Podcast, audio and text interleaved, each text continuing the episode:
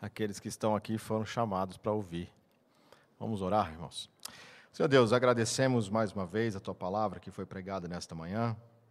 Obrigado, Senhor, porque pela tua palavra, Senhor, fomos edificados, somos chamados a reconhecer quem o Senhor é e também os nossos pecados, Senhor. Obrigado porque pela tua graça o Senhor nos atraiu e podemos mais uma vez, Senhor, estar aqui nesse domingo aprendendo e tendo nossos corações atentos à tua palavra também. Abençoa-nos agora nessa aula e que possamos sair daqui edificados, felizes, Senhor, sabendo mais a respeito dos teus planos, daquilo que o Senhor já nos revelou por meio da tua palavra. Em nome de Jesus que oramos. Amém.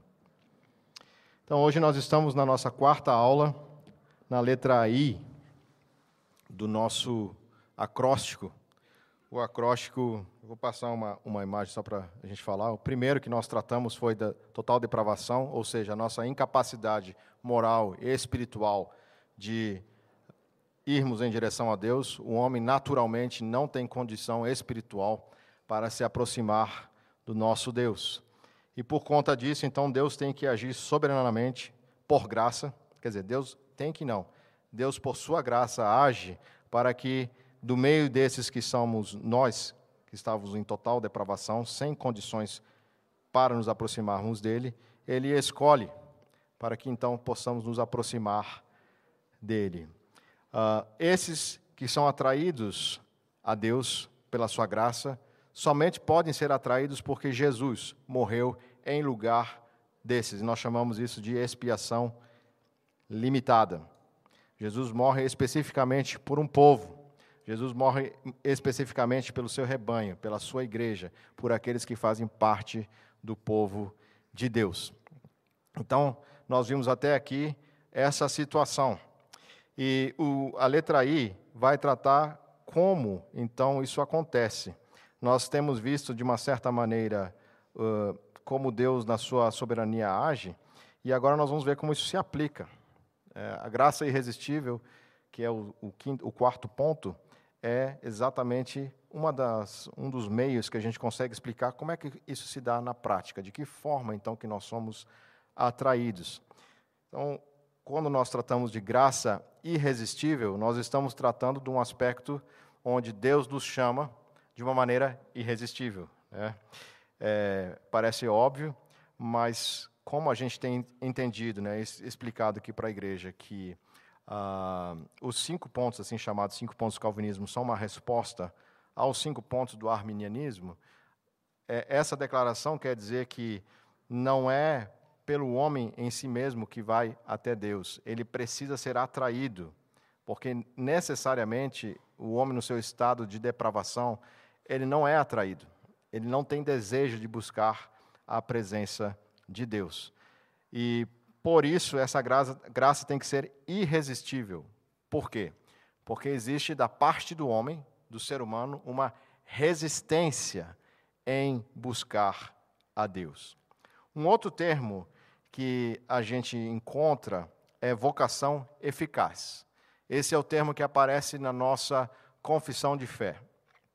Confissão de fé de Westminster e também nos nossos catecismos vai tratar desse, de, desse, desse aspecto da, do acróstico como vocação eficaz, chamamento eficaz. Percebam que essa palavra eficaz, ela faz parte é, do nosso linguajar teológico. A eficácia da graça de Deus é o poder de Deus agindo. Se vocês observarem ali embaixo, eu coloquei base bíblica, não todos, né? Alguns versículos, nós vamos tratar especificamente de um aqui no meio desses todos. E na base confessional, nós temos várias vezes aparecendo esse termo vocação eficaz ou alguma menção a isso.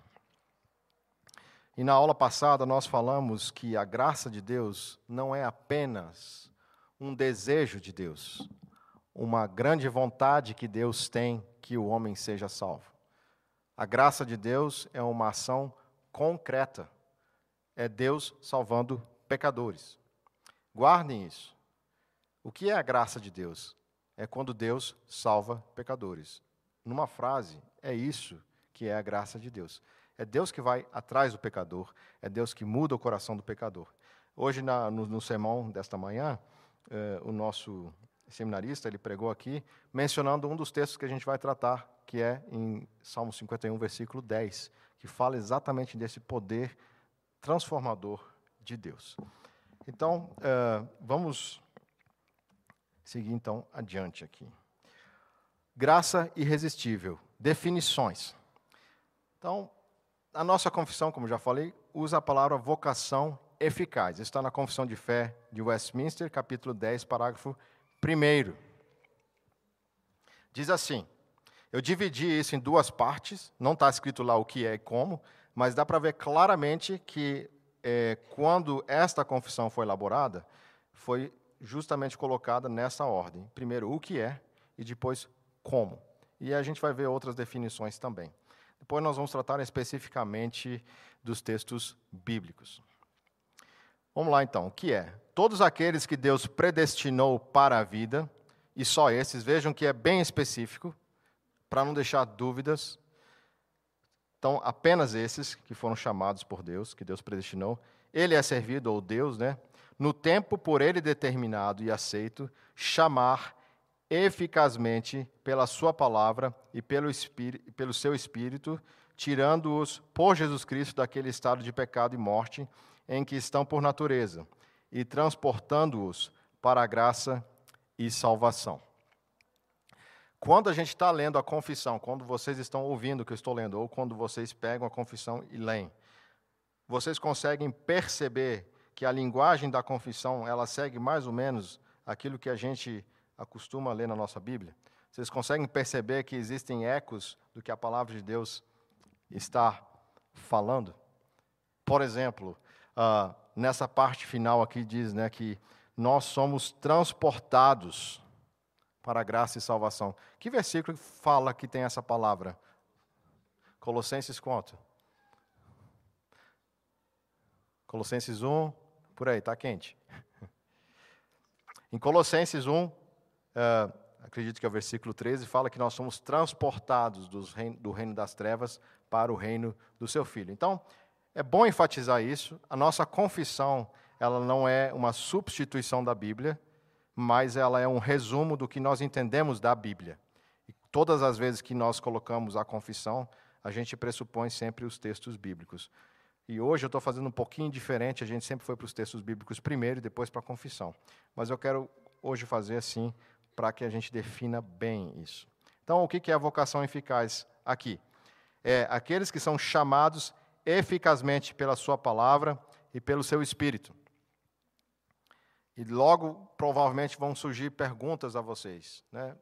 Como que isso se dá? Não é todo mundo que ouve a pregação?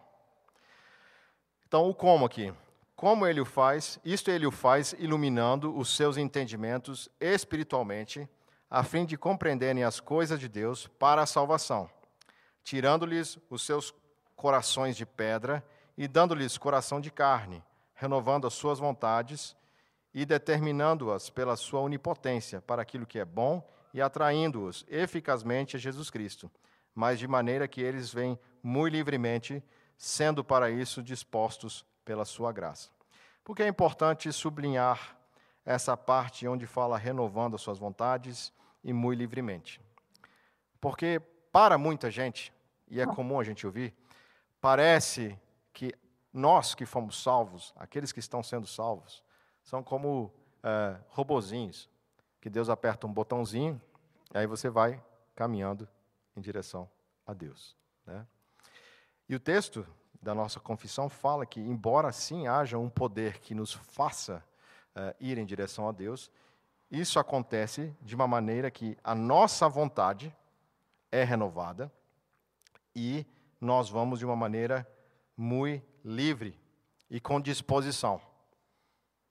É interessante isso, porque ao mesmo tempo que nós reconhecemos que Deus faz isso, Ele quem nos atrai, isso não anula quem nós somos como seres humanos. Nós vamos livremente, nós vamos com vontade, nós somos dispostos. Uma boa palavra para isso é nós somos inclinados a ir em direção a Deus. Então, quando nós estamos falando sobre graça irresistível, nós estamos falando que Deus atrai de uma maneira infalível. Deus é quem realiza essa atração eficaz, ela não falha. Por outro lado, nós estamos afirmando que esses que vêm para o Evangelho vêm porque querem, vêm porque desejam. É, acho que foi Charles Spurgeon, e ele é muito bom para tratar sobre esses cinco pontos. Ele diz assim: Deus não nos salva puxando a gente pelos cabelos contra a nossa própria vontade. Não é que Deus pega alguém pelos cabelos e vai arrastando. Não, é porque Deus transforma o coração dessa pessoa, de maneira que essa pessoa, uma vez que entenda a graça de Deus, que entenda a sua situação de pecado, ela não tem outra coisa que não ir em direção ao próprio Deus. Então, esses dois conceitos são muito importantes. Deus nos atrai eficazmente. Ao mesmo tempo, nós vamos a Deus porque Ele mudou a nossa vontade. E de novo aqui uma aplicação, né? Todas as vezes que vocês lembrarem que vocês estão cultuando a Deus, que vocês querem ouvir mais da palavra, que vocês querem ler a palavra, orar, que vocês desejam é, participar de um culto, de serem alimentados por esta palavra de Deus, isso é motivo de gratidão a Deus.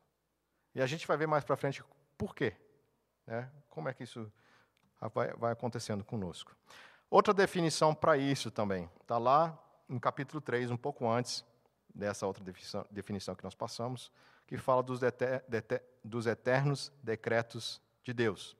Capítulo 3, parágrafo 6, diz assim: Assim como Deus destinou os eleitos para a glória, assim também, pelo eterno e muito livre propósito de Sua vontade, preordenou todos os meios conducentes a esse fim. Os que, portanto, são eleitos, achando-se caídos em Adão, são remidos por Cristo, são eficazmente chamados para a fé em Cristo pelo seu Espírito, que opera no tempo devido, são justificados, adotados, santificados e guardados pelo seu poder por meio da fé salvadora. Além dos eleitos, não há nenhum outro que seja remido por Cristo, eficazmente chamado, justificado, adotado, santificado e salvo. Uh, aqui, mais uma vez, mostra que Deus utiliza o seu, a sua soberania. Aqui diz que Deus faz isso porque Ele preordenou isso segundo o seu muito livre propósito de sua vontade. Essa frase aparece três vezes, essa expressão, por exemplo, em Efésios, capítulo 1, versos 3 a 14. Fala a respeito que Deus pela sua vontade, pelo seu beneplácito, realizou isso. Na aula passada e nas outras aulas, nós falamos que uma das dificuldades para aceitarmos essas doutrinas não é tanto de ordem é, filosófica, mas é porque, ou até seria, mas é porque a gente não entende que quem é o centro da história não somos nós. O centro da história, se vocês abrirem o Evangelho de João, como a gente leu na semana passada, João 17, na oração do nosso Senhor. Existe um pacto entre o pai e o filho. E o pai diz que vai dar ao filho um povo, que é a igreja. E nós somos, então, este presente que Deus dá ao filho. Nós somos a noiva que Deus dá ao filho. Não tem a ver, em primeiro lugar, conosco. Tem a ver com a relação entre o pai e o filho. Quando a gente entende que existe isso antes do que a graça que nos atinge, a gente começa a perceber que, é, de fato, Deus é totalmente soberano e Ele tem todo o poder para agir como Ele deseja. Mas Deus é tão gra gracioso e glorioso que Ele nos inclui nisso. Ele poderia não ter feito isso. Então, quando nós falamos que Deus preordenou segundo o seu livre propósito da sua vontade, é porque Deus realmente é soberano em decidir como Ele vai fazer isso, como Ele vai nos atrair e como Ele vai nos salvar. Ah, e quais são esses meios conducentes? Os meios conducentes são pregação da palavra, são o anúncio do Evangelho, os meios que Deus usa. Mais uma vez, o texto enfatiza que eles são chamados eficazmente para a fé é, por meio do seu espírito. É importante isso. Fé é um dom de Deus. Mas, de novo, entra aquele aspecto da nossa individualidade. Não é o Espírito Santo que nos dá a fé que crê em nosso lugar. Quando nós cremos no Evangelho, quando nós cremos em Jesus, isso é um dom de Deus. Ao mesmo tempo, não é o Espírito Santo que crê em nosso lugar. Somos eu e você, cada um de nós aqui, individualmente, que crê.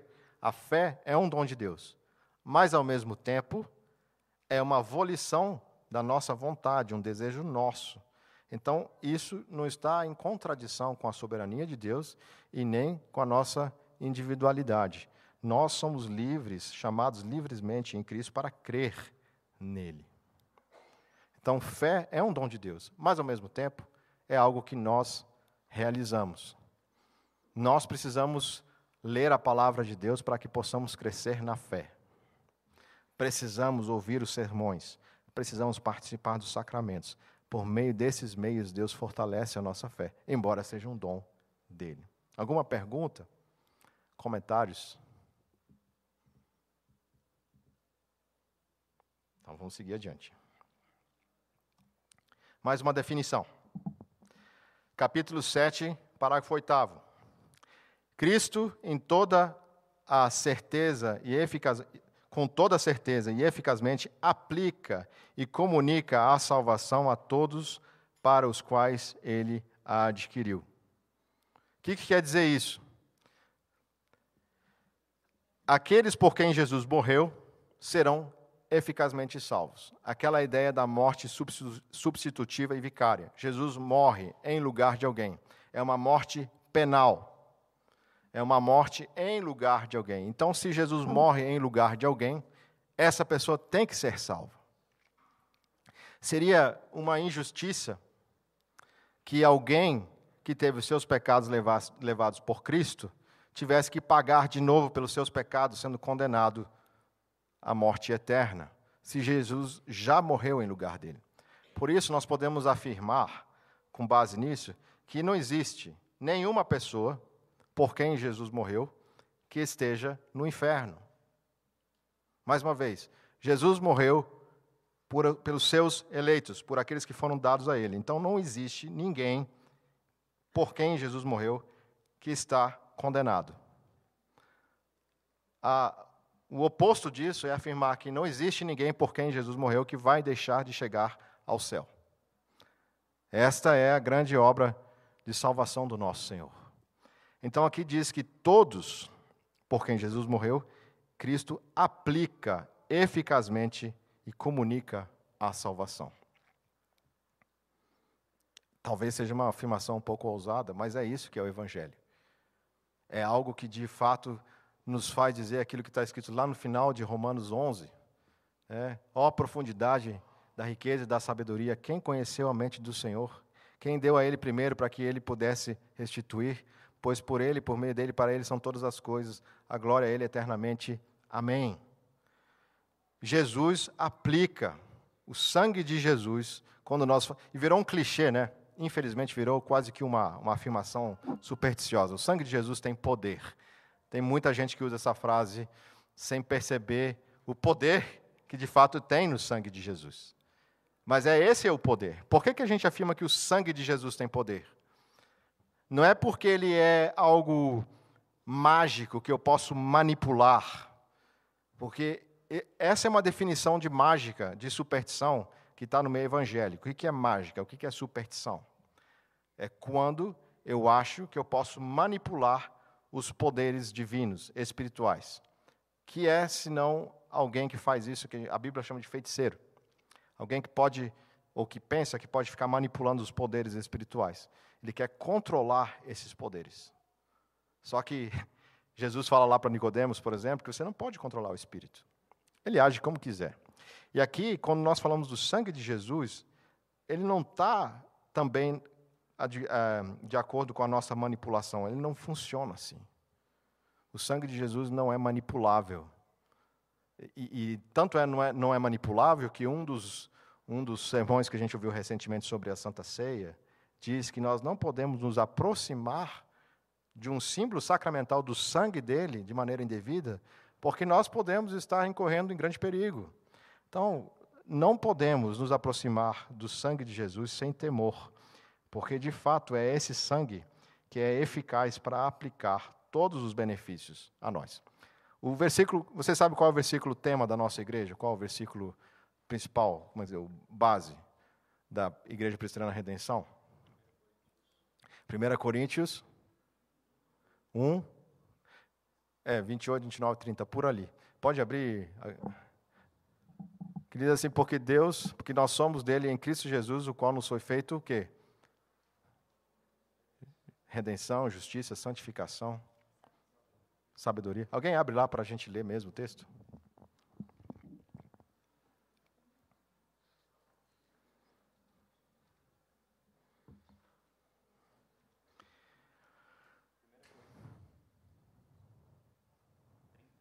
Leia, por favor, Agnello.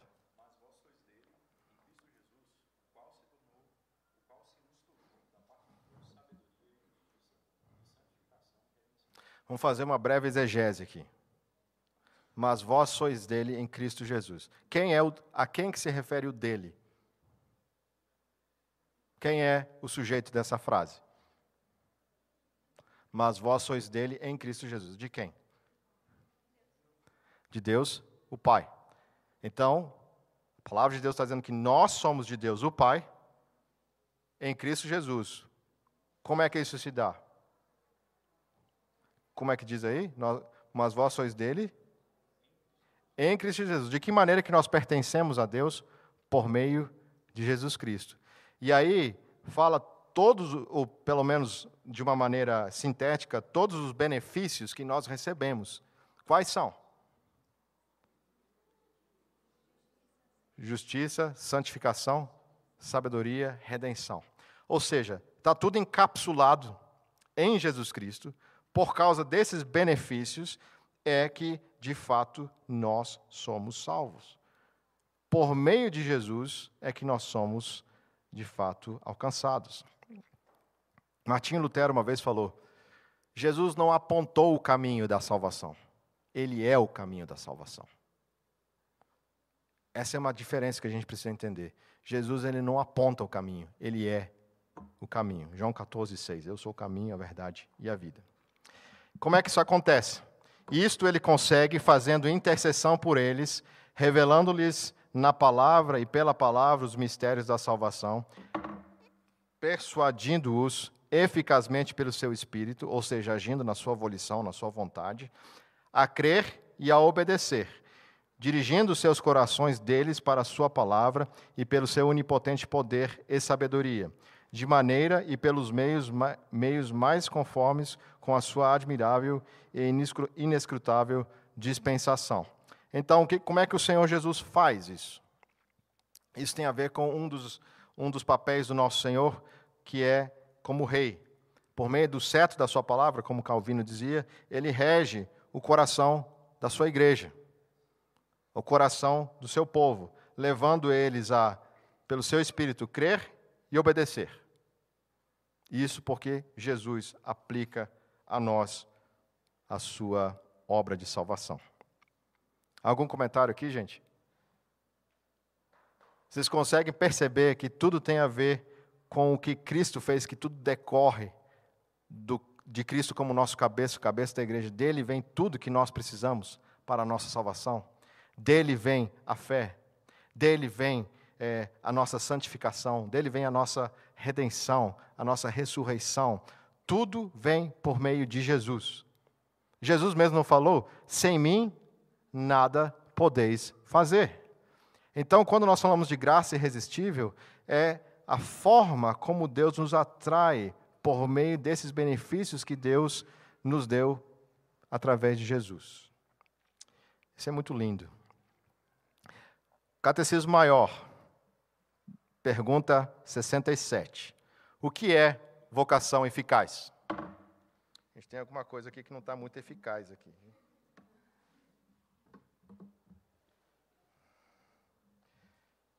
Esse suporte de madeira aqui. O que é a vocação eficaz? Vocação eficaz é a obra do poder e graça onipotente de Deus, pela qual do seu livre e especial amor para com os eleitos, e sem que nada neles os leve a isso, o leve a isso. Ele, no tempo aceitável, os convida e atrai a Jesus Cristo pela Sua palavra e pelo seu Espírito, iluminando os seus entendimentos de uma maneira salvadora, renovando e poderosamente determinando as suas vontades, de modo que eles, embora em si mortos no pecado, tornam-se por isso prontos e capazes de livremente responder à sua chamada e de aceitar e abraçar a graça nela oferecida e comunicada.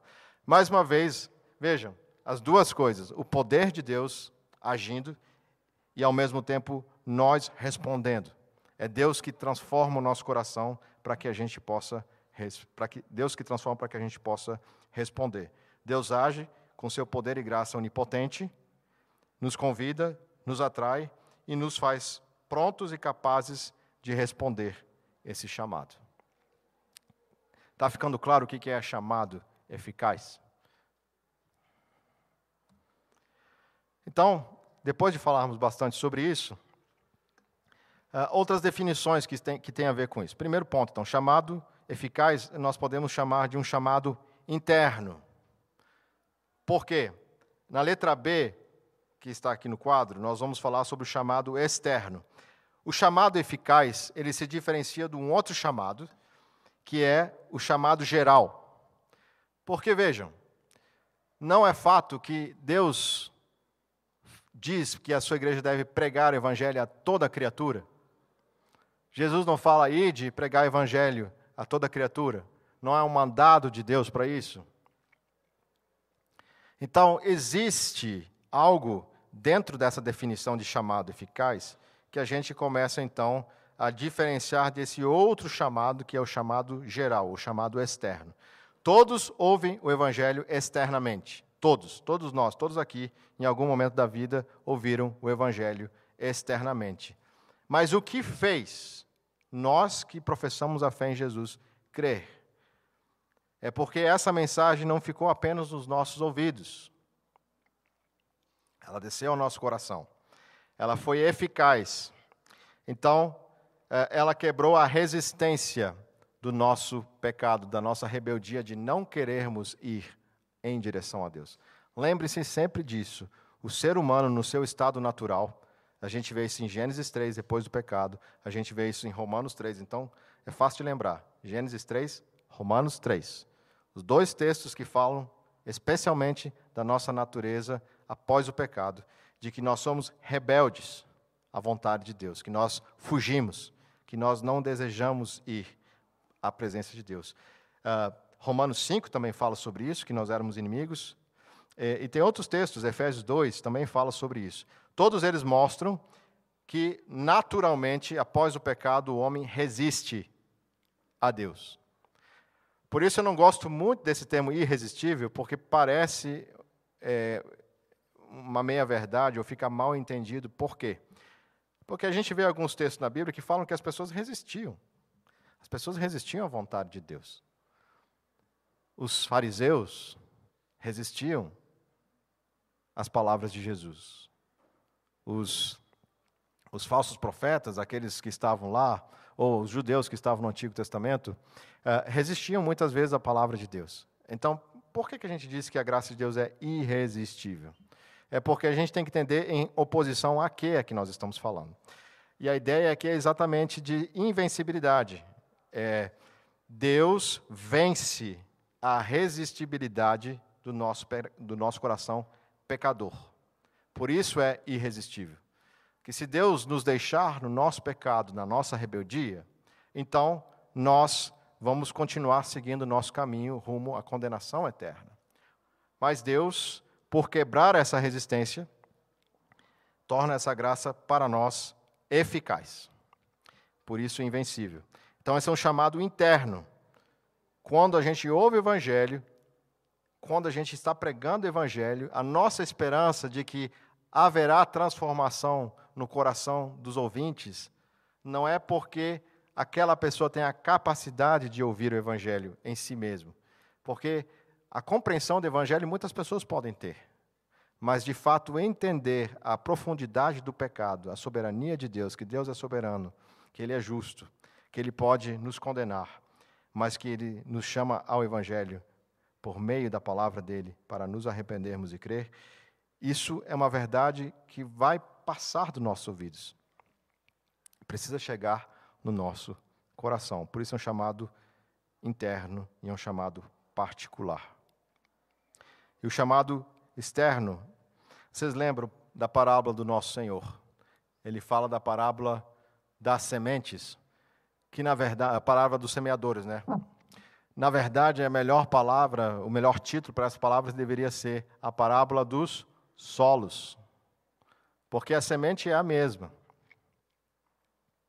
Jesus explica que essa semente é a palavra de Deus. Só que ela só frutifica e floresce no solo apropriado. As outras, os outros solos que recebem a palavra, alguns é, aquela que cai na beira do caminho, ou que nasce no meio dos espinhos, ou nas pedras, todos eles têm um certo contato com a palavra, mas em nenhum desses casos há salvação. Sempre em algum momento aquela palavra é deixada de lado. A única que frutifica é do solo bom, aonde é apropriado para que essa palavra cresça. Então, o chamado externo é como isso. Nós somos esses semeadores, a igreja, espalhando a palavra. Muitos vão receber essa palavra por um tempo. Vão ficar até alegres, mas vão desistindo à medida que a vida vai passando, seja por alguma dificuldade, seja porque a pessoa preferiu amar mais, como Paulo diz, o presente século do que a palavra de Deus. Mas aqueles é, onde o solo era bom, e a gente entende que esse solo é bom não porque a pessoa era boa, porque a Bíblia toda fala que nós não somos bons, mas que é aquele solo preparado, apropriado, é nesses solos que a palavra cresce. Então, o chamado geral é isso. Nós pregamos o evangelho para todos. Alguns vão ouvir o evangelho, vão se arrepender dos seus pecados e vão crer. Por quê? Porque esse chamado, ele não foi apenas eficaz, é, ele não foi apenas geral, ele foi eficaz. Isso, por outro lado, mostra uma coisa. uma outra parábola do nosso Senhor. Ele também fala que havia uma grande festa, e aí ele pede que convidem essas pessoas para a festa. E aí, o, aquele que preparou a festa convida. Só que ninguém quer vir. Cada um dá uma desculpa. Ah, eu tenho que enterrar meu pai que faleceu. O outro tem que fazer alguma outra coisa. Cada um dá uma desculpa. Vejam, o chamado foi feito. Depois Jesus pede que vá novamente, que se faça esse convite novamente e coloque quem nessa festa? Os aleijados, os cegos, ou seja, os incapacitados que não têm condições que esses sejam trazidos. Ou seja, mostra que, novamente, a questão não é uma inabilidade física, é uma inabilidade espiritual. Então, o fato do chamado ao evangelho não produzir o efeito que a gente espera de conversão em todos, demonstra uma outra verdade, que de fato é que o coração do homem é rebelde ao chamado de Deus. E Deus então é exaltado na sua justiça, porque isso evidencia o estado de decadência do ser humano. Porque Deus faz o chamado e o homem não se converte. Ele não quer vir. Então isso mostra o quê? mostra exatamente o estado de pecado, de rebeldia do nosso coração. O fato de chamarmos o homem ao arrependimento e crer em Jesus, e esse chamado ser negado. Ninguém atende, exceto então aqueles que Deus age eficazmente. Ou seja, a resistência a esse chamado comprova que, de fato, o homem por si mesmo não quer buscar a Deus. Então, o chamado geral, ele tem uma aplicação que é de demonstrar que Deus é justo em condenar essas pessoas, porque elas, por si mesmas, decidiram não obedecer a palavra. E Deus é gracioso porque Ele quebra a resistência do nosso pecado e nos faz obedecer a palavra de Deus. Vocês conseguem perceber isso, esse, esse aspecto, essa face, que o chamado geral demonstra mais ainda o estado de decadência da nossa, da nossa situação? Algum comentário, irmãos? De novo aqui. Então, mais uma definição do que é esse chamado externo. Os não eleitos, posto que sejam chamados pelo ministério da palavra e tenham algumas das operações comuns do Espírito, contudo, não se chegam nunca a Cristo e, portanto, não podem ser salvos. Muito menos poderão ser salvos por qualquer outro meio os que não professam a religião cristã, por, por mais diligentes que sejam em conformar as suas vidas com a luz da natureza e com a lei da religião que professam. O asseverar e manter que podem é muito pernicioso e detestável. Ou seja, aqui diz que algumas pessoas estão até sob uma influência do Espírito por um determinado tempo. É, Hebreus 6 fala um pouquinho sobre isso. Mas é, são, são somente atraídos, são simpatizantes da palavra de Deus. É bem aquela parábola. Eles ouvem por um determinado tempo, mas depois abandonam. E aí nós vamos fazer uma breve exegese aqui desse texto aqui. Abram lá em João 6,44, que fala especificamente sobre esse atrair, sobre esse chamado eficaz de Deus.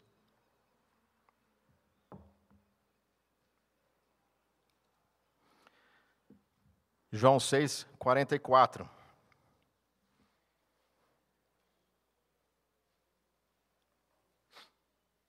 Pedi para abrir, mas está aqui, mas é bom abrir na Bíblia.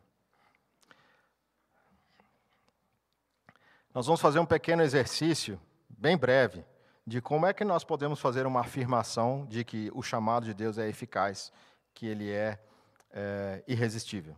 Vejam lá, podem acompanhar na projeção ou na Bíblia de vocês. Olha só o que Jesus afirma: Ninguém pode vir a mim se o Pai que me enviou não o trouxer. Só daqui nós podemos inferir o quê? Quem é que pode vir a, a Cristo? Quem pode vir? Oi? Qual seria a forma positiva de falar isso? Se aqui diz que ninguém pode vir, então quem pode vir? Os que o Pai trouxer. Então, fica bem delimitado que essa é, graça para a salvação, ela está estritamente destinada aos que são trazidos a Cristo pelo Pai. É uma afirmação bem categórica. categórica. Ninguém pode vir a mim. Ninguém. Jesus deixa bem claro que só pode chegar-se a Ele se o Pai então trazer esta pessoa para Ele. Uh, vejam, a palavra trouxer, que está aí na Bíblia de vocês, eu estou usando aqui a revista e atualizada. Alguém tem uma outra palavra em vez de trouxer? Alguém tem uma outra versão que não seja a revista e inspirada? Atrair. Boa. Alguma outra palavra? Trouxer, atrair. Só essas? Ok. Uh, vocês estão vendo aqui uh, no inglês. Esse aqui é um dicionário, é um, um site que eu já falei na semana passada, que se chama Bible Hub. Lá vocês podem entrar e fazer uma busca nos termos originais da palavra em hebraico ou em grego, a palavra de Deus, né? Quando a gente vai nesse versículo e clica em cima da palavra trouxer, abre uma janela que é essa janelinha aqui vai aparecer o número 1670, que é uma classificação do Strong, que fez uma classificação de todas as palavras da Bíblia, bem famosa classificação. E aí, nessa classificação, então, ele faz uma transliteração para o nosso é, alfabeto ocidental, né? Helcó. E embaixo aqui, vocês estão observando ali, é, original word, que está em inglês, né? Em grego. Ali embaixo, então, coloca, diz que é um verbo, que é uma transliteração de Helcor. Uh, aqui ele diz que a pronúncia pode ser Helku. E definição, to drag, que é o que em inglês? Oi? Arrastar, sugar, puxar. Então, uma das possibilidades da tradução seria: ninguém pode vir a mim se o Pai que me enviou não o arrastar, não o puxar, não o arrastar. Aí vejam. Esse software, e veja, tem vários softwares que fazem isso, gente. Vocês podem fazer com vários programas que têm esse mesmo princípio aqui de, de busca de vocábulos. Se você clicar em cima e pedir que apareçam todas as vezes que essa palavra aparece no Novo Testamento, nós vamos ter isso daqui. Ó. Eu traduzi, e são exatamente essas referências aqui, da letra A à letra G. Então, todas as vezes, sem exceção, a mesmíssima palavra, Helcor, é utilizada nos contextos abaixo. Uh, letra A, puxar, arrastar, em João 12, 32. Letra B, uh, nesta passagem aqui de letra B, é quando um soldado puxa a espada. E aí, o texto, o termo que é utilizado ali é exatamente este: puxar, o tirar a espada. Uh, João 21, 6. Puxar a rede com os peixes para fora. João 21, 11. Arrastar a rede para fora. 11. Arrastar alguém para a praça. Atos 16. É o texto onde fala que Paulo e Silas foram arrastados até a praça, onde eles apanharam lá. O texto que o termo utilizado é exatamente esse que aparece em João 6:44. Uh, letra F. Arrastar alguém para fora do templo. Atos 21, 30. G. Arrastar para o tribunal. Tiago 2, 6. Todas as vezes que essa palavra aparece, ela tem uma ideia de quê? De um convite? De algo que a pessoa ela tem alguma resistência? Não mostra exatamente um poder, algo que está agindo sobre aquela situação? E vejam, contextos diferentes e todas as vezes onde essa palavra trouxer aparece, tem esse sentido. Então, a gente. Por isso que tradução de Bíblia é uma coisa complicada, viu, gente? Quando a gente traduz a Bíblia, o autor, o tradutor escolheu a palavra trazer. Mas ele poderia ter escolhido uma outra palavra, dado o contexto onde essa palavra aparece, em vez de trouxer, poderia trazer, colocar outra palavra aqui. Poderia ser é, atrair, poderia ser é, cativar, sei lá. Fica clara daí a ideia de Jesus quando ele diz que nós somos pescadores e Jesus nos manda lançar as redes desse mundo para trazer esses peixes. Não faz sentido? Não conecta melhor essa ideia que nós vamos, ao anunciar o Evangelho com as redes da palavra, atrair aqueles que fazem parte do povo de Deus? Nós vamos puxar, arrastar esses peixes para fora do mar da perdição? Parece que essas ideias ficam mais claras quando a gente entende esse contexto. Então vejam, todas as vezes que a palavra trouxer aparece na Bíblia, como Jesus está mencionando aqui em João 6,44, há uma ideia de um poder que age sobre alguma situação é, de grande força. Então, a, a, evidência aqui não é simplesmente alguém que está sendo convidado, é alguém que está sendo arrancado. Essa é a ideia. Nosso Deus, por meio de Jesus, nos arranca, é o texto que aparece lá em Colossenses, que depois a gente vai ver, do império das trevas e nos transporta para o império do reino do seu filho. E a ideia que Deus nos retira é exatamente uma ideia de um, alguém que é aprisionado. Nós somos aprisionados do império das trevas, retirados lá, sequestrados e levados como cativos por Cristo. Só que, como a gente falou antes, essa, esse arrastamento é algo não simplesmente que a gente vai gritando contra a vontade de Deus. Nós, de fato, vamos, porque Deus muda o nosso coração. E a gente vê outros textos que falam isso. Mas aqui eu estou só apontando a ação de Deus como agente em realizar isso. É muito interessante fazer essa pesquisa. E qualquer um de vocês tem acesso a isso. Isso é simples. Vocês podem fazer pesquisas contextos da Bíblia e ver todos os contextos. Essa é uma boa maneira para entender a Bíblia.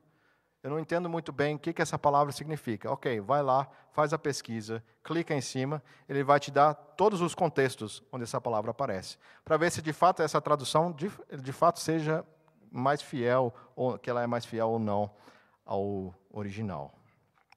Alguma pergunta ou comentário?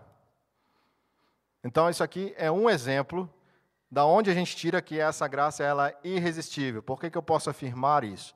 Porque esses exemplos aqui mostram Deus agindo de uma maneira com poder. Ok? Oi.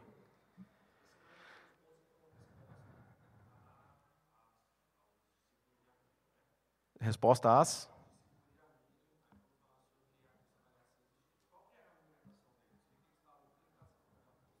Então, a gente estava falando que eles falavam que o ser humano tem uma condição natural de uh, ir a Deus.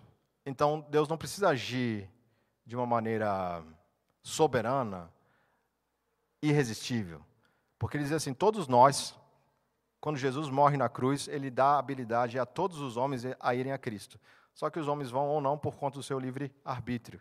Então eles falavam que nós temos uma certa capacidade para ir em direção a Deus. Essa era a afirmação arminiana. Embora eles afirmavam que era um poder que o Espírito Santo dava, mas não era um poder no sentido final, irresistível final. Era um poder que nos habilitava, mas a gente poderia resistir. E aqui a gente vê que a, a resposta é que, de fato, Deus precisa exercer esse poder para que nós sejamos atraídos ao Evangelho. Não é uma coisa que fica 50-50, meio termo. É Deus que age, Ele é o, o agente que nos resgata e nos salva, nos arrasta, nos atrai até Ele. Embora é verdade que o homem naturalmente resista. Mas a afirmação arminiana era que nós podemos ir ou não a graça, a ser é, salvos pela graça de Deus, ao chamado do Evangelho. Mas, segundo o nosso, nosso entendimento reformado, é que, sim, todos os homens por si mesmos não irão. Somente irão esses daqui que o Pai trouxer. Alguém mais levantou a mão aqui?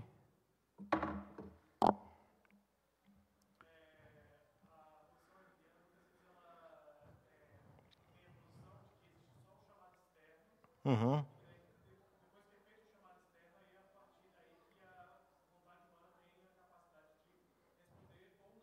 Uhum. Muito bom. Perfeito, Carlinhos. É, os arminianos dão uma ênfase no chamado externo. É, o chamado externo é feito a todos e, e a resposta a esse chamado externo depende da vontade do homem. Só que, como a gente já construiu toda a nossa argumentação aqui através de vários textos bíblicos, a resposta natural do homem é não ir em direção à graça de Deus.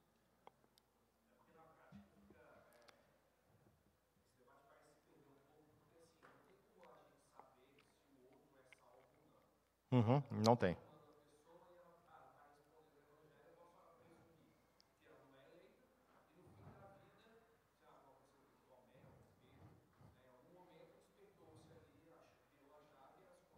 Uhum. Vamos lá. Jesus fala, e Paulo também, que quando alguém resiste ao evangelho, a gente não deve insistir muito, não. Ele fala assim: se alguém resistir ao evangelho, prega uma, duas ou três vezes, vai adiante, não perca tempo. Então, a ideia é, nós temos alguns critérios que a palavra de Deus nos dá, que nós devemos avançar com o anúncio do evangelho. Eu não vou ficar infinitamente perdendo tempo com alguém que não queira ouvir a palavra. Ele resistiu uma, duas, três vezes, talvez não é o momento. Ele ouviu a palavra, mas a nossa responsabilidade é seguir adiante. O nosso Senhor fala isso, o apóstolo Paulo fala isso para Timóteo. Não perca tempo. Você falou da palavra duas, três vezes, continua. Agora, isso não quer dizer que lá na frente, como você mencionou, que Deus, na sua soberania, use essa semente que foi lançada no coração dessa pessoa para que ela venha à conversão. Isso é do, do, do propósito de Deus. Isso não depende da gente. Então, em algum momento isso vai acontecer. Nós não sabemos quem são os eleitos. Nós obedecemos à pregação do a, a, a, a ordem de pregar o evangelho porque o Senhor mandou fazer isso. Se alguém vai se converter ou não, isso depende da palavra de Deus agir no coração dessa pessoa. Diga, Caio.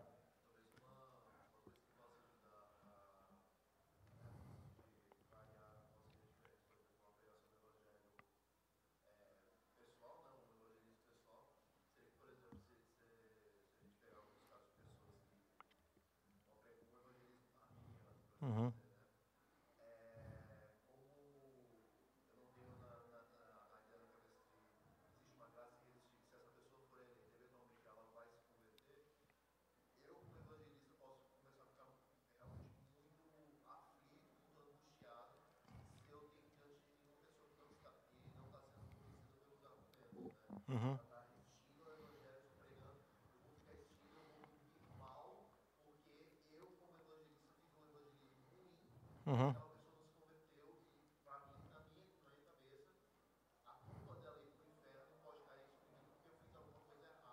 Uhum.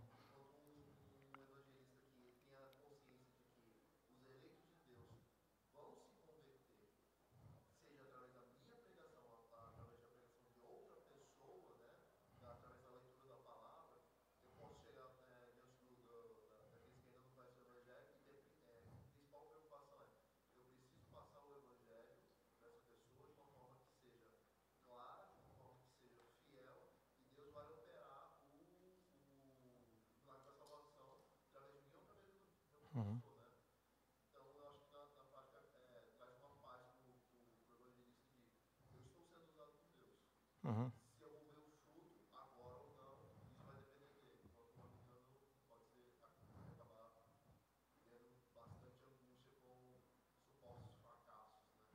É, tem várias aplicações que a gente pode fazer. Deixa eu só corrigir uma coisa que eu afirmei. Uh, no contexto geral, quando a gente prega o evangelho e as pessoas resistem, sim, a gente pode passar a bola adiante, vamos falar assim, segue o jogo, né? Mas, por exemplo, na sua família, se você tem um pai, uma mãe, um irmão, alguém que da sua família é, resiste ao evangelho, aí nós temos outra forma de lidar. A palavra de Deus nos dá a segurança de que nós devemos orar por, pelos nossos filhos, pelos nossos pais, e Deus, na sua soberania, em algum momento pode fazer isso é, Paulo orienta, e Pedro também, que as esposas que têm maridos não crentes devam se portar de uma maneira conforme a palavra de Deus, de maneira que esses maridos venham a se converter. É, então, assim, existem outras formas que a gente tem que tratar esse assunto. Mas, de fato, existe esse perigo de achar que nós somos falhos porque não, estamos, não temos habilidade suficiente, ou o outro erro oposto, que é o orgulho, né? Ah, eu sou muito bom, as pessoas se convertem porque eu sei lidar muito bem com a pregação e vejam como eu, quantas pessoas eu consegui para Jesus. Né? Eu, eu, tenho 10 mil pessoas que se converteram com a minha pregação. Isso também não faz sentido nenhum. Mas eu sempre lembro de uma história, já contei aqui, vou ser bem sintético, do nosso, do avô do nosso querido André de Matos. O avô dele é missionário no meio dos índios xerentes. Uh, e ele, isso fica em Tocantins, no norte lá de Tocantins, perto do Rio do Sono. Ele pregou durante 17 anos no meio desses índios e durante 17 anos não tinha conversão nenhuma. Nenhum índio se converteu. E ele começou a questionar o seu ministério, se Deus realmente tinha chamado para ser missionário. Várias coisas aconteceram na vida dele, ele até pensou em desistir de ser missionário. Mas depois de 17 anos, algo sobrenatural aconteceu. Os índios começaram a se converter a rodo. Muitos índios se convertendo. O que, que aconteceu? Por que, que demorou tanto? E de repente, depois de 17 anos, muitos índios se converteram. E hoje nós temos uma igreja em Tocantins, que fica no centro da cidade, onde os índios das tribos vão lá ajudar nessa igreja no centro da cidade. Eu conheci pessoalmente esse local lá. E é muito interessante. Por quê? Por que, que 17 anos? Qual foi o propósito de Deus nisso? E de repente, após esse período, Deus parece que, pela sua graça e misericórdia, abre esse, essa porta da graça e a tribo inteira começa a se converter. E fica evidente que foi uma obra sobrenatural de Deus. Algo que ninguém pode dizer, ah, isso aqui foi, foi humano. Não, foi Deus que fez. Né? Oi.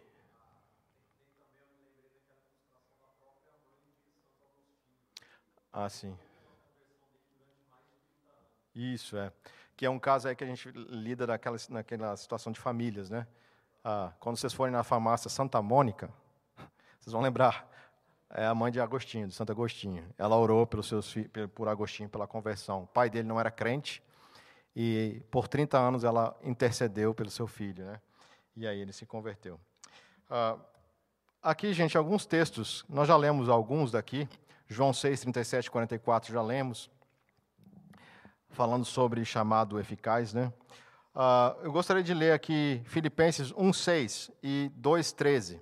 Alguém pode ler aí Alguém abre em Filipenses 1:6 e outro em Filipenses 2:13.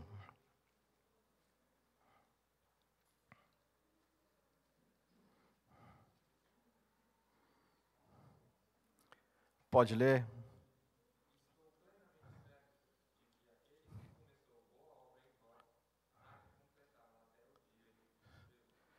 Então, Quem começou essa obra no coração da igreja ali de Filipe? Quem foi que despertou isso no coração deles? Foi Deus. Paulo está dizendo, estou plenamente certo que Deus começou isso em vocês.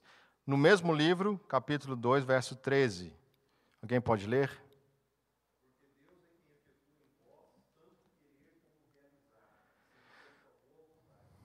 Então, quem é que efetua em nós esse desejo, essa vontade de buscarmos a Deus? O que está dito aí, Valda? Quem é o agente? É Deus quem efetua em vós tanto o querer quanto o realizar. Colossenses 1,13.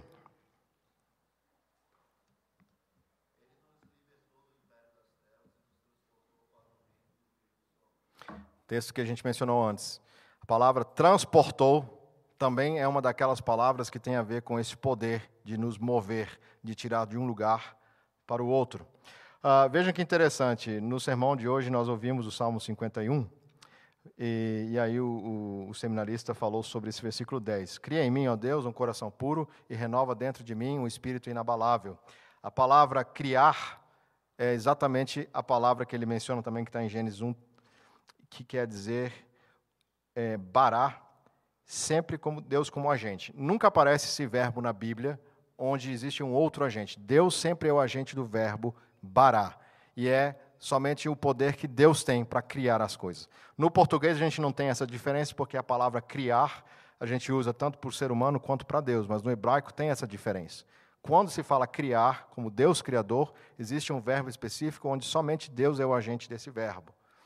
Quando se fala do ser humano criando alguma coisa, é outra palavra em hebraico. Então, Salmo 51, 10, a oração de Davi é: Senhor, cria em mim um coração puro. Quer dizer, só Deus tem esse poder de criar uma nova vontade, um novo coração. Lembrando que coração na Bíblia não é essa ideia só de emoção, tem a ver com pensamentos, com forma de pensar e com vontade. Então, Davi está dizendo: Senhor Deus, cria em mim uma nova vontade, uma nova maneira de ver, uma nova maneira de viver. É, e por isso que eu botei aqui Gênesis 1, 1 a 3 como referência, porque aparece a mesma palavra lá. Aí vejam só que interessante. Paulo, ele faz uma, uma forma poética mencionando esse texto de Gênesis 1, 1 a 3. Alguém pode ler 2 Coríntios 4, 6?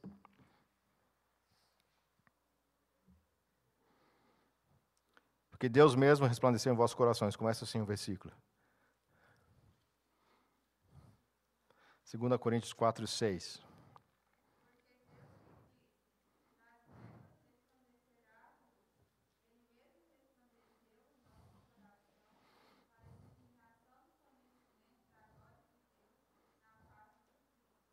Veja, Paulo está usando o contexto de Gênesis, que havia trevas e Deus disse: haja luz. E aí Deus então faz toda a sua obra de criação e está dizendo da mesma forma nós, Deus resplandeceu sobre as trevas do nosso coração e nos fez ver a luz de Cristo, a face de Cristo. É, Paulo usa muito essa ideia de trevas também, em Efésios 2, 4 a 10, mas a ideia sempre é: Deus é que começa esse processo, Deus é que ilumina o nosso coração e a nossa mente. A gente já está indo para o final, gente. Cinco minutos, prometo. Atos 16, 14, pregação para Lídia. Alguém pode ler esse texto? E alguém já abre Lucas 22, 24, 45.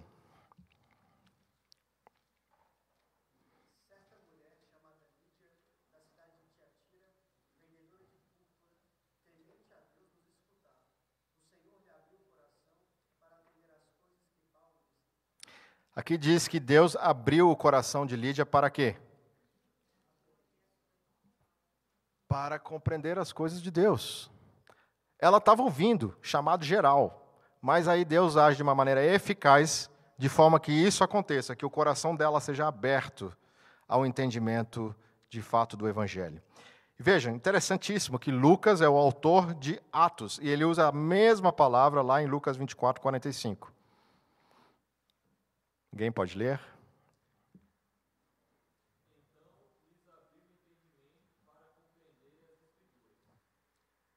Quem está falando isso? Jesus abre o entendimento dos discípulos de Emaús para que eles entendam as Escrituras. Eles conheciam a Escritura, eles tinham a capacidade física, a habilidade intelectual de ler a Bíblia. Mas Jesus abre o entendimento para que eles de fato entendam quem é Jesus, o que é o Evangelho. Então, essas duas, esses dois textos mostram como Deus realiza isso em nossos corações. Uh, 2 Tessalonicenses 2, 13 e 14. Mas devemos sempre dar graça a Deus